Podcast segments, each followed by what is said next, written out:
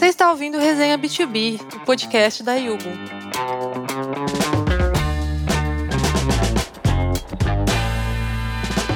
A cada episódio, um host e dois convidados compartilham seus aprendizados e experiências para ajudar a sua empresa a crescer e se manter sempre atualizada.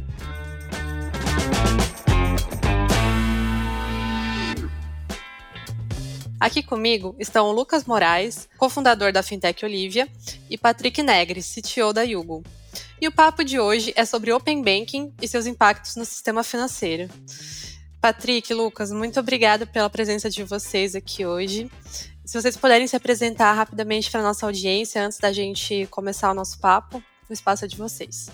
Legal. Obrigado pelo convite, eh, Daniela. É um prazer estar aqui com você, Patrick. Prazer em conhecê-lo virtualmente e, e estamos uh, bem animados aí com a, com a, possibilidade de falar de Open Banking, que é algo uh, bem transformador para o setor e que faz parte aí do core da Olivia. Show! Legal, Lucas. Você quer falar um pouquinho de você? Daí eu me apresento e a gente começa a brincadeira? Claro, sem problema.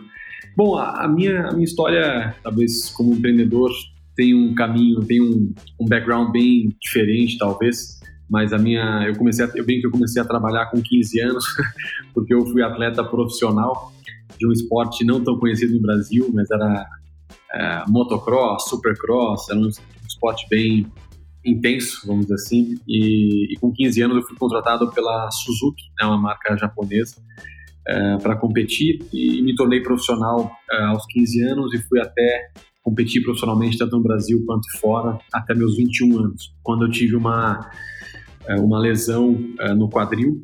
É, na verdade, uma doença no quadril, que acabou que o esporte ajudou a piorar.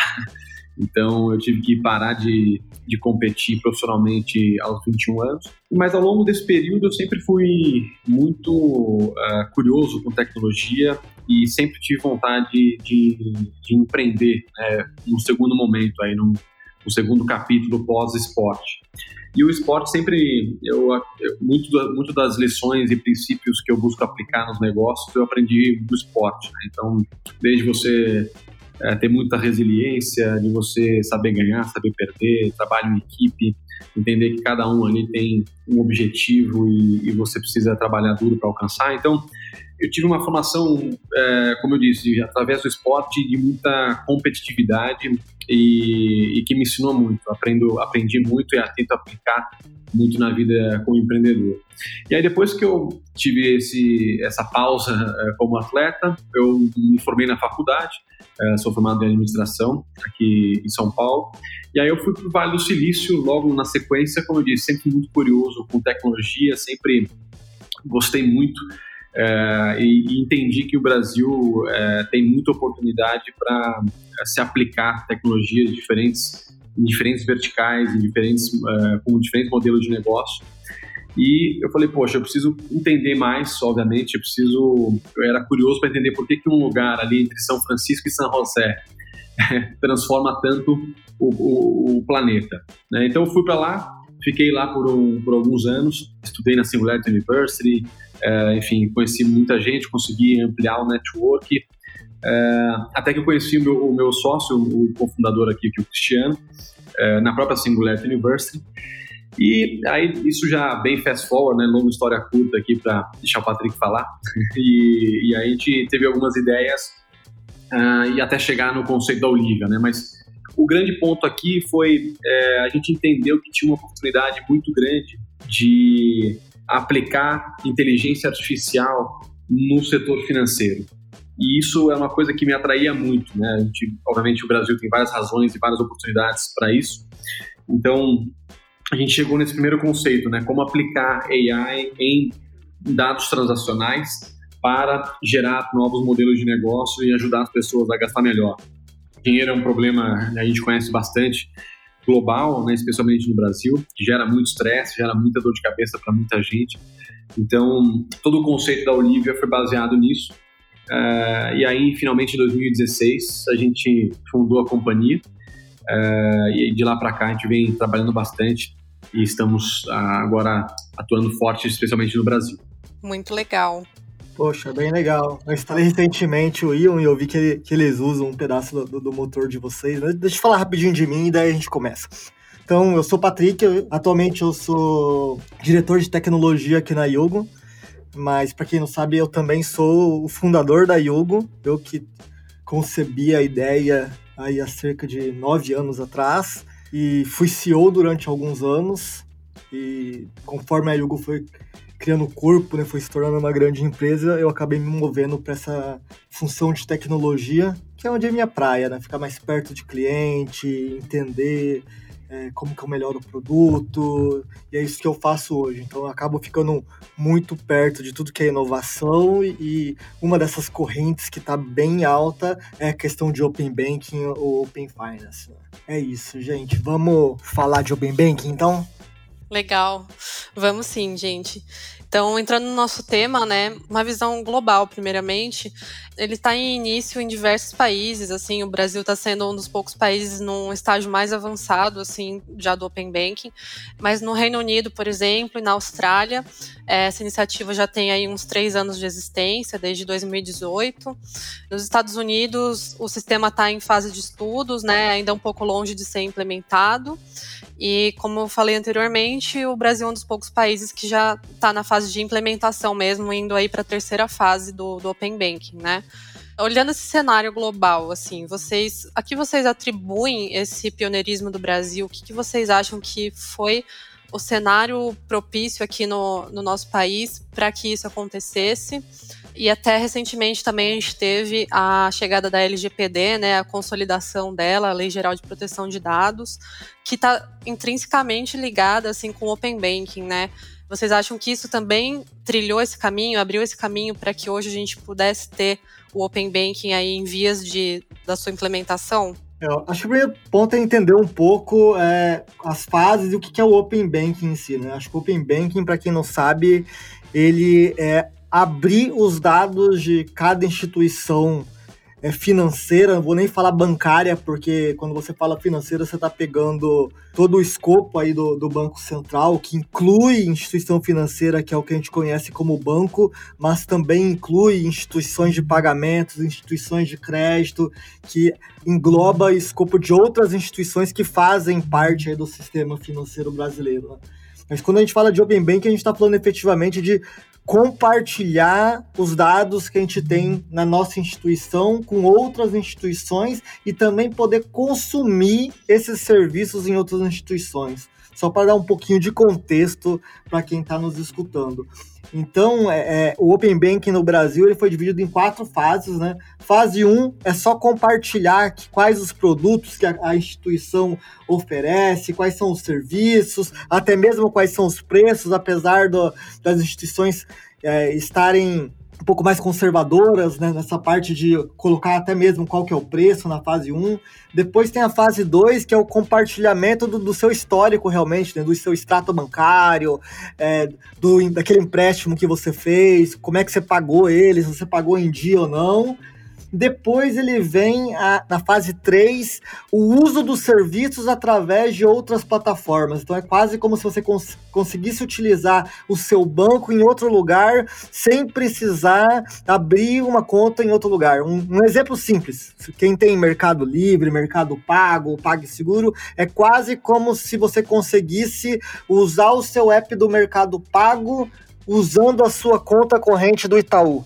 Então é, você continua com o seu banco, mas você utiliza o app que, que você mais se sente em casa, porque cada banco pode dar autorização para outras instituições reguladas consumirem os serviços. E por último é, é a, a, unificação de tudo, né? Fase 4 é garantir que a, as três fases anteriores foram implementadas com sucesso e que todos os serviços relacionados estão funcionando com uma forma de interoperabilidade. Então, desde empréstimo chegando até câmbio. Um grande resumo é isso. E, e falando um pouquinho do Brasil, né, o, o Banco Central está muito em cima de inovação. Né? Ele começou com o Pix, que deu muito certo, e acredito que ele acabou se apoiando muito no sucesso do Pix para acelerar essa questão do Open Bank. Né? O PMake acaba sendo um pouco mais desafiador do que o Pix, né? a gente já viu aí alguns adiamentos de fases e afins,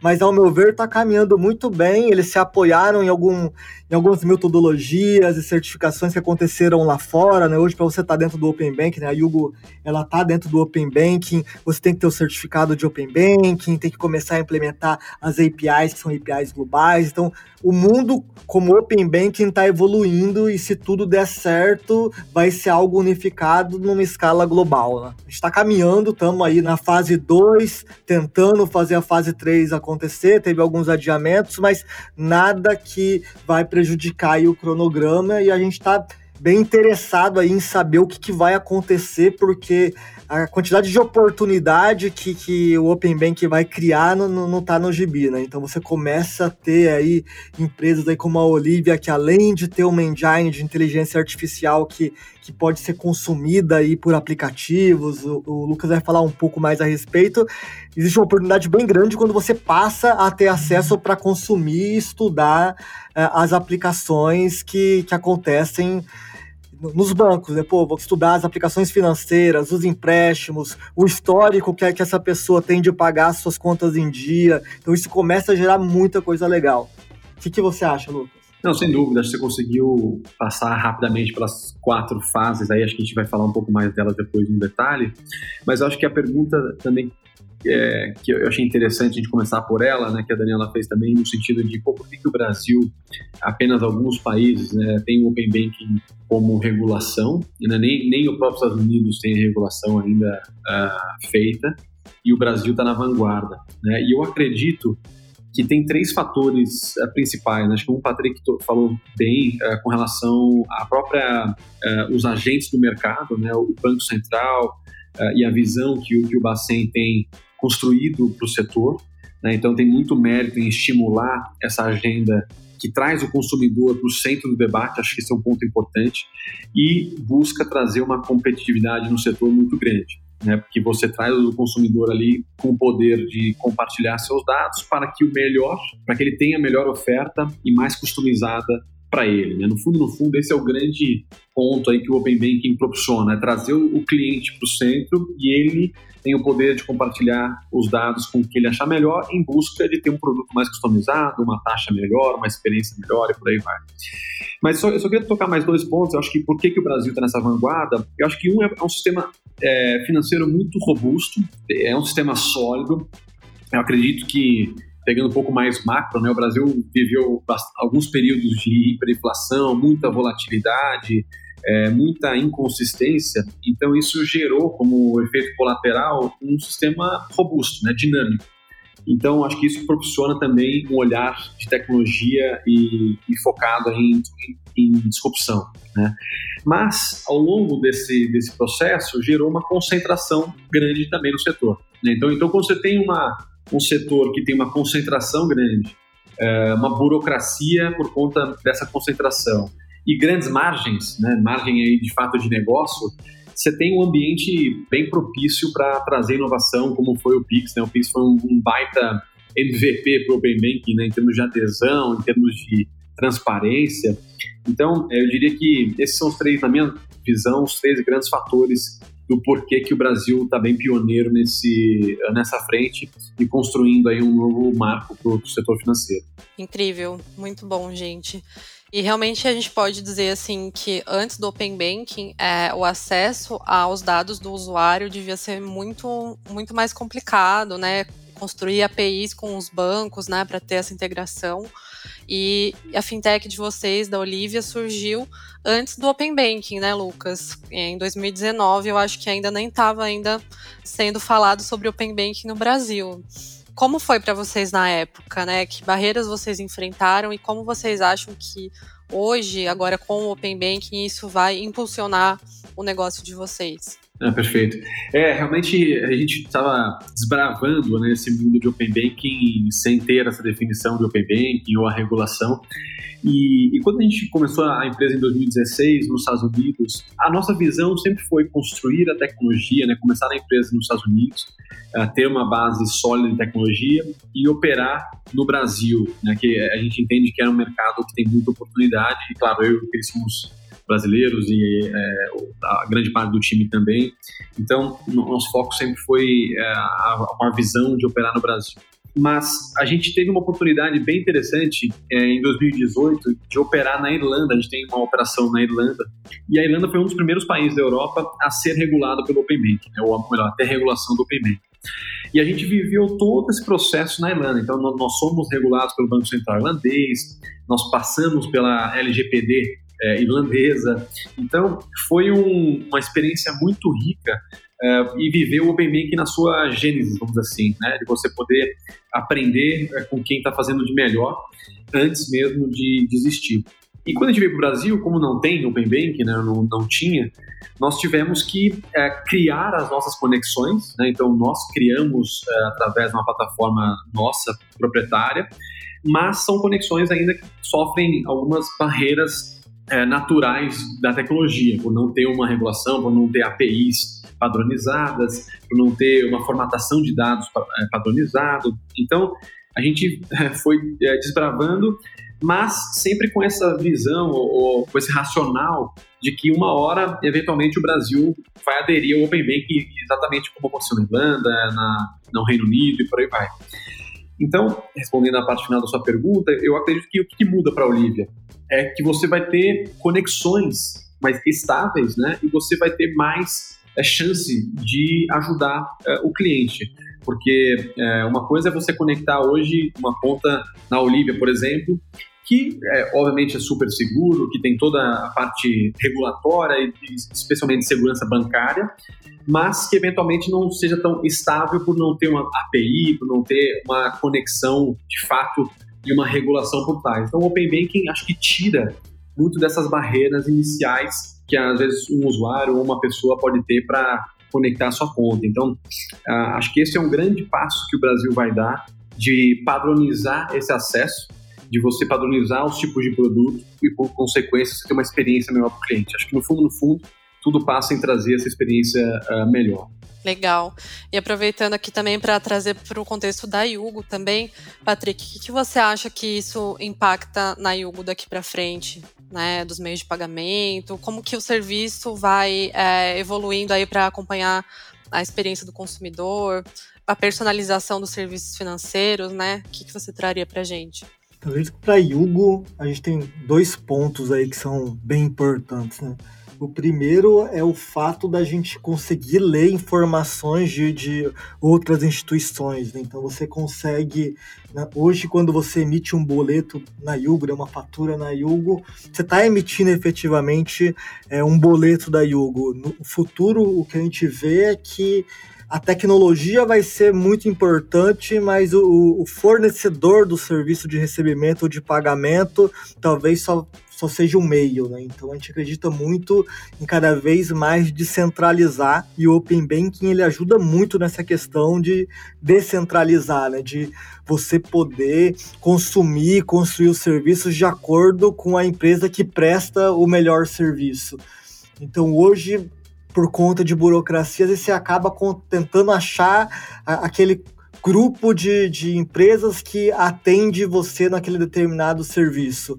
E o que eu vejo que vai acontecer é que você vai ter uma opção maior de, de escolhas e você vai poder contratar aquele serviço como se fosse um microserviço e consumir ele na plataforma que você está mais à vontade. Então, isso acaba tornando tudo muito mais fácil. Né? Você está lá na Yugo, está integrado na Yugo, está tudo funcionando para você, mas você decidiu que você quer usar o Pix de outro banco e você vai poder continuar usando a Yugo sem você trocar o, o fornecedor de tecnologia. Né? Eu acho que isso é muito importante é um dos principais pontos para gente.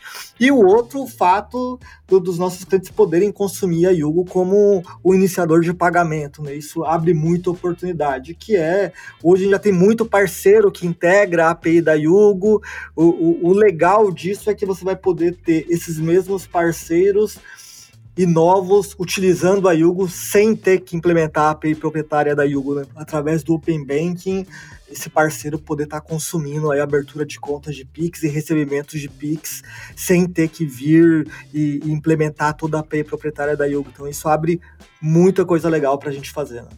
Com certeza. Então, é um universo aí de novas oportunidades, né? Vocês já estão sentindo esse impacto hoje Ou ainda é uma projeção futura, assim, para as fintechs, né, e de, de novas uh, oportunidades que estão surgindo? Aqui para Yugo, a gente não sente tanto ainda, porque é algo que está começando, mas a gente acredita que deve vir um retorno forte disso para a gente ali em 2022. Né? Para Yugo é, é, é, muito isso, porque a gente depende de uma adoção maior para que isso funcione para gente. E aí, Lucas, como que é para vocês aí? Tem casos bem interessantes acontecendo e uma o que aumentou muito foi a demanda e a procura uh, pela nossa solução de Open Bank. E, e até conectando um pouco com o ponto anterior, na nossa visão aqui na Olivia, o Open Banking ele vai facilitar muito esse acesso, como eu te vem falando, e a oportunidade de conectar ou compartilhar seus dados com diversas instituições para ter uma melhor experiência. Né? Mas o, na nossa visão, o grande ponto é como você aplica inteligência nesses dados que estão vindo. Porque a parte de conexão bancária, é, de infraestrutura, vamos dizer assim, ela, vai ela tende a ser a mais comoditizável, né? ela vai comodizar mais rápido.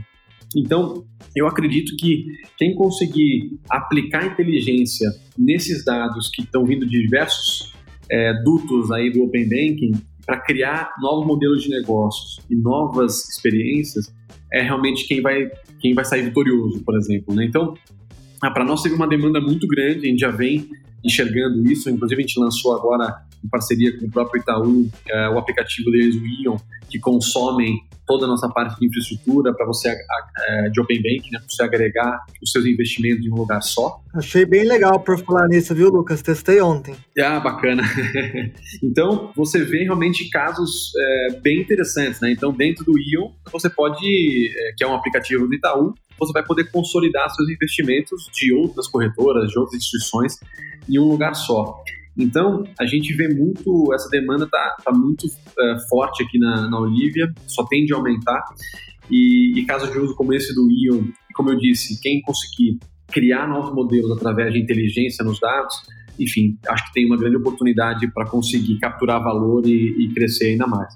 Com certeza. E esse escopo de serviços, né, essa possibilidade do Open Banking, que depois, na última fase, vai se tornar o Open Finance, né, que seria incluindo também outros serviços como empréstimos, seguros, financiamentos.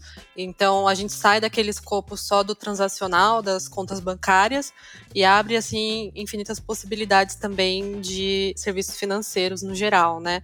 E até isso é algo também que está mais forte no Brasil do que em outros países também. É, vocês acham que, de fato, essa última fase, né, que está prevista até o momento, para o dia 15 de dezembro, né, já começa o Open Finance e aí o que, que vai acontecer, assim? Vocês acham que é, qualquer empresa vai poder virar uma fintech? Como que podem lidar da melhor forma com os dados do, do cliente nesse caso? Boa, não, sem dúvida. A fase 4, que está prevista, como você falou, para o final do ano, e, e até provavelmente deve, devem fasear também ela, assim a gente está faseando a 2, o conceito de Open Finance, ele de fato é tangibilizado, né? Porque você vai além é, do escopo de produtos financeiros, especificamente, e você consegue ir para um, um, escopo ainda maior, como operação de câmbio, investimentos, seguro, previdência, conta salário. Então, você tem uma oportunidade e você vai diversificar ainda mais os tipos de serviço que a quarta fase tem, ou que a, que a quarta fase vai trazer. Então, sem dúvida, essa questão do Open Finance, até o Banco Central está comunicando uh, não Open Banking, mas agora como Open Finance, acho que muito por conta disso. Você vai sair dos produtos tradicionais, né, como a sua própria conta corrente, a poupança que você tem, seus cartões de crédito, para produtos ainda mais sofisticados, como seguros, investimentos e, e outros. Então, essa amplitude é, traz, enfim, algo bem, bem interessante.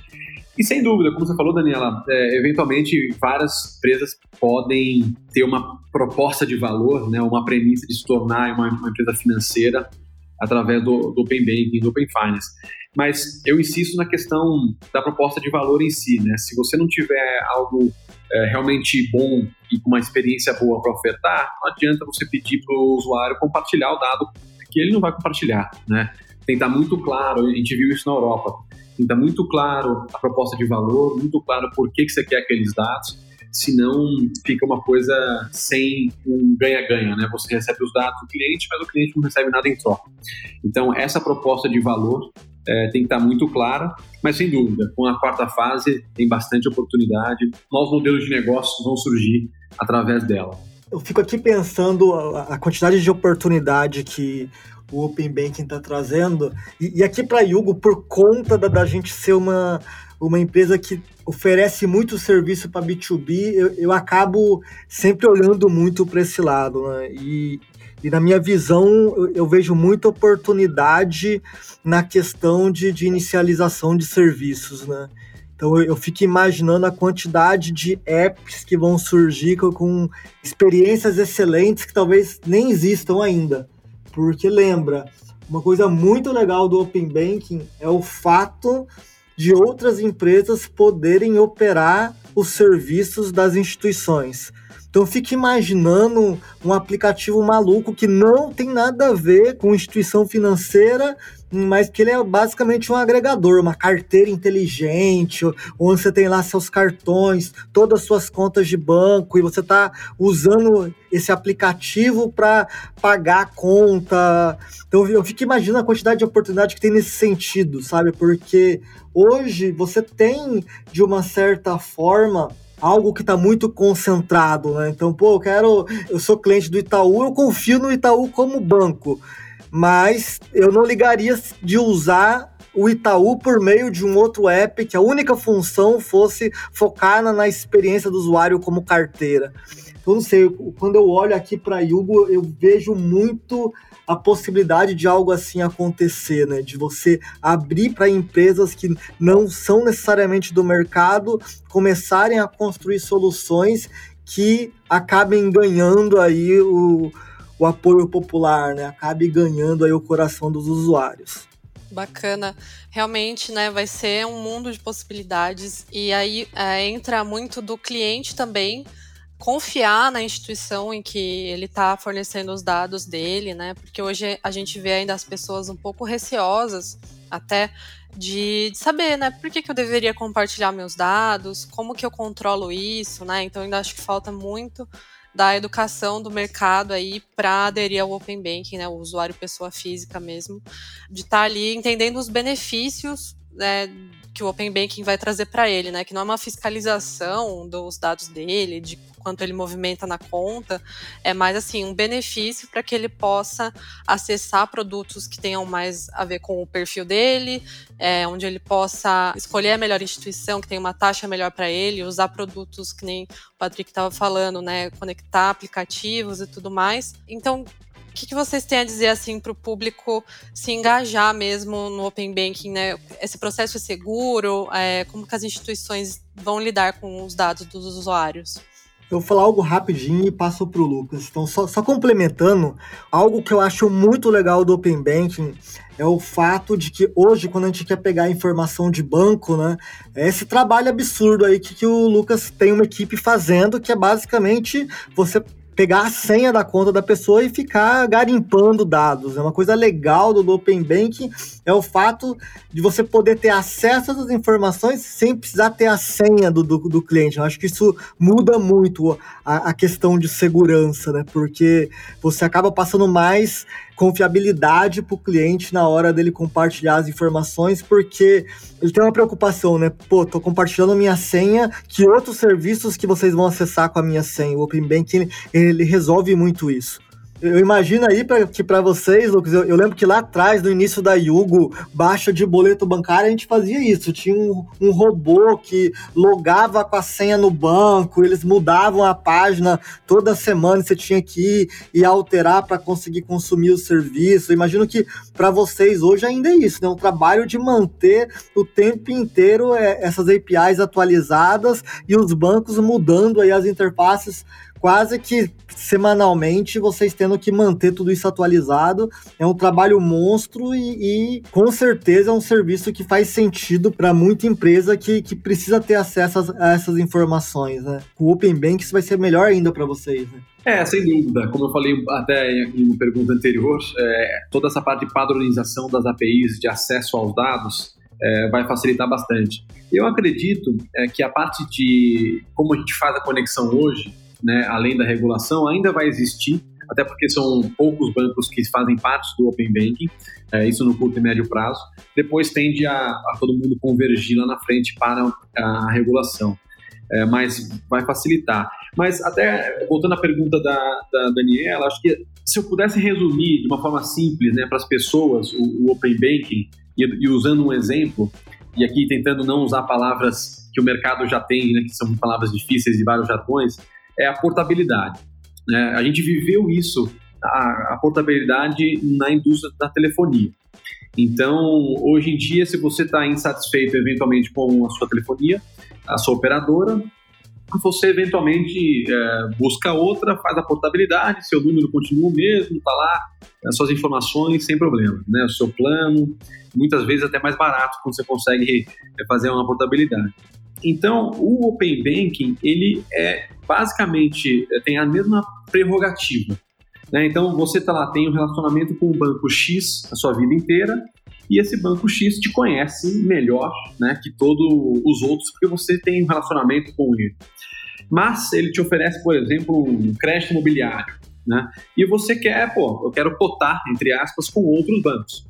Você vai poder pegar as suas, as suas informações que esse banco X já te conhece e oferecer e ofertar para o banco Y, né, de uma forma muito rápida, muito portátil, para esse banco Y poder eventualmente te conhecer e te ofertar um produto melhor. Então, um, um exemplo super simples, né, que eu estou também é, bem focado aí em alguns produtos, no caso do crédito imobiliário, mas você vai ter vários outros produtos ou é, serviços a mesma prerrogativa. Então, é, eu acho que para as pessoas, como eu disse, é realmente uma oportunidade de você estar tá no controle ali dos seus dados, você entender por que, que o banco ou uma instituição financeira, uma instituição bancária precisa dessa informação e qual é a proposta de valor que você, uma vez fornecendo seus dados, você vai receber em troca. E aí eu tenho uma provocação aqui, é, que a gente tem uma visão não livre que, eventualmente, o Open Banking pode trazer ainda mais concentração.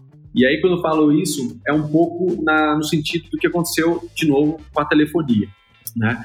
É, eventualmente, cada um de nós aqui tem uma operadora de celular e a gente se fala pelo WhatsApp. Né? Então, pouco importa a operadora que você está usando. Eu acredito que com o Open Banking e iniciação de pagamento, essa combinação pode trazer soluções similares a isso. Vocês conectam suas contas em um lugar só e você inicia a transação, faz pagamento, paga boleto, recebe insight, tem suas transações categorizadas e por aí vai, em um lugar só também. Então, aqui na Olive a gente trabalha muito com essa premissa. Eu acredito que passa essencialmente por trazer inteligência para os dados e criar essa experiência de você é, ter tudo num lugar só. Inclusive aconteceu parecido na, na Irlanda com o Revolut, né? Que é um, um, dos maiores bancos digitais hoje. Então, enfim, você tem é, várias é, oportunidades, mas sem dúvida essa de você poder portar os seus dados para receber benefício, acho que esse é o grande ponto aí do Open Banking. Desculpa ter me alongado um pouco aqui na, na resposta. Perfeito o usuário vai ter mais autonomia nos dados dele, né? Ele não vai necessariamente só estar cedendo o dado, ele vai escolher exatamente qual dado ele quer compartilhar, por quanto tempo, se ele quiser já depois retirar aquele dado da instituição, ele também vai poder. Então é um processo extremamente controlado, né? Agora, do ponto de vista da que você estava falando, Lucas, da inteligência artificial, né? Como tem sido a união aí da inteligência artificial com os dados? A nossa visão como empresa é, é, realmente ser uma empresa dominante no setor e aplicando AI e aí machine learning para destravar, vamos assim, o valor do Open Farm, né? Então, tudo que a gente está falando aqui. E se você pegar, é, vamos assim, na, na década passada, né, a, a, grande evolução foi muito na experiência. Né? Então você teve, vocês tiveram novas experiências acontecendo, mas com um produto ainda muito similar, eventualmente. Né? Então é um caso de sucesso absoluto no Brasil, o próprio Nubank. Então, conseguiu criar, até com o, o avanço aí do, do smartphone, com a penetração do smartphone no Brasil, etc., a experiência conseguiu ser é, muito interessante e ganhar muita é, tração, né, muito usuário, muito cliente com essa proposta de experiência. Mas assim, a gente acredita é, indo para frente agora na próxima década, vamos assim, e por conta do open banking, é, Daniela, eu acho que a, o jogo muda um pouco para a experiência. Claro que a experiência vai ser sempre importante, mas é, passa a ser dados e como você cria experiências a partir desses dados, né? Então, muito em função do Open Banking. Você, como eu disse, você eventualmente vai poder ter todas as suas contas de investimento, de câmbio, conta corrente, tudo num lugar só. Mas é, para isso, essa, esse lugar só, esse lugar único, tem que ter uma inteligência, tem que entender que tipo de dado está vindo. E é um pouco torre de Babel, né? Cada banco fala de uma fala uma língua. Então, às vezes, é, uma transação que você passa no pão de açúcar vem escrito diferente, né? No seu extrato. Às vezes nem nós humanos e humanos entendemos o que no extrato. Então, a máquina vai precisar é, aprender, obviamente, o que está escrito ali para poder gerar valor. Então, eu diria que a gente está bem empolgado aí com, com, esse novo momento.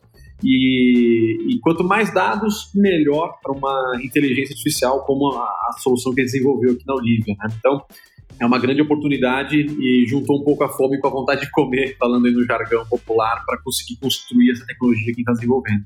Sim.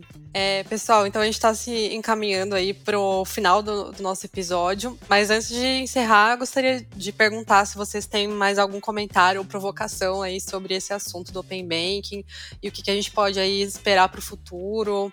Falem também das empresas de vocês, e, enfim, é, o espaço é de vocês. Eu acho que a gente abordou basicamente é, boa parte do que tem se falado sobre o Open Banking. Eu gostei de ter dado falado um pouco do o contexto, né, as fases. Tem muita gente ainda que está ouvindo o Open Banking pela primeira vez. Eu acho que o futuro do, do Open Banking aqui no Brasil é, é algo muito bom. A gente está bem otimista com tudo o que deve acontecer no ano que vem. As próprias empresas de soluções elas estão muito maduras, né? inclusive com, com tecnologias pré-open banking, né? Então é o caso aí da, da Olivia, que tem APIs para você já consumir dados hoje, né? Então, eu fico lembrando aí que a gente volta aí a 5, 8 anos atrás, e esse tipo de tecnologia quase não existia, e era uma necessidade naquela época, né? Às vezes você querer se conectar rápido com o banco para pegar a informação de extrato, mandar para dentro do teu RP, isso ainda é feito da forma tradicional hoje, né? Então, eu fico pensando aqui, a Yugo está no final de uma implementação de SAP e a forma padrão de retirar essas informações ainda é a velha van, com troca de contrato físico com o banco, o arquivo vindo uma vez por dia. Então isso tira um pouco a sua visibilidade de tesouraria. Então eu fico muito feliz quando eu vejo empresas como a Olivia oferecendo esse tipo de solução, que é um passo à frente, né? Você consegue é, ter a informação do que está acontecendo no teu extrato em tempo real. Isso muda muita coisa para empresas que têm uma grande movimentação financeira. Então queria aí parabenizar parabenizar o Lucas aí pela ideia da companhia, por tudo que eles têm feito. Eu tenho acompanhado um pouco a história de vocês, eu acho fantástico o trabalho que vocês estão fazendo. Então fica esse finalzinho aí para você fazer um pouco do seu jabá e obrigado por ter participado aí da, desse cast com a gente, tá bom, Lucas? Não, legal, pessoal. É, Daniela, Patrick, obrigado mais uma vez pelo convite, um prazer e faço aqui uh, as suas palavras, as minhas. Parabéns pelo trabalho da, da Yugo, bem, bem bacana.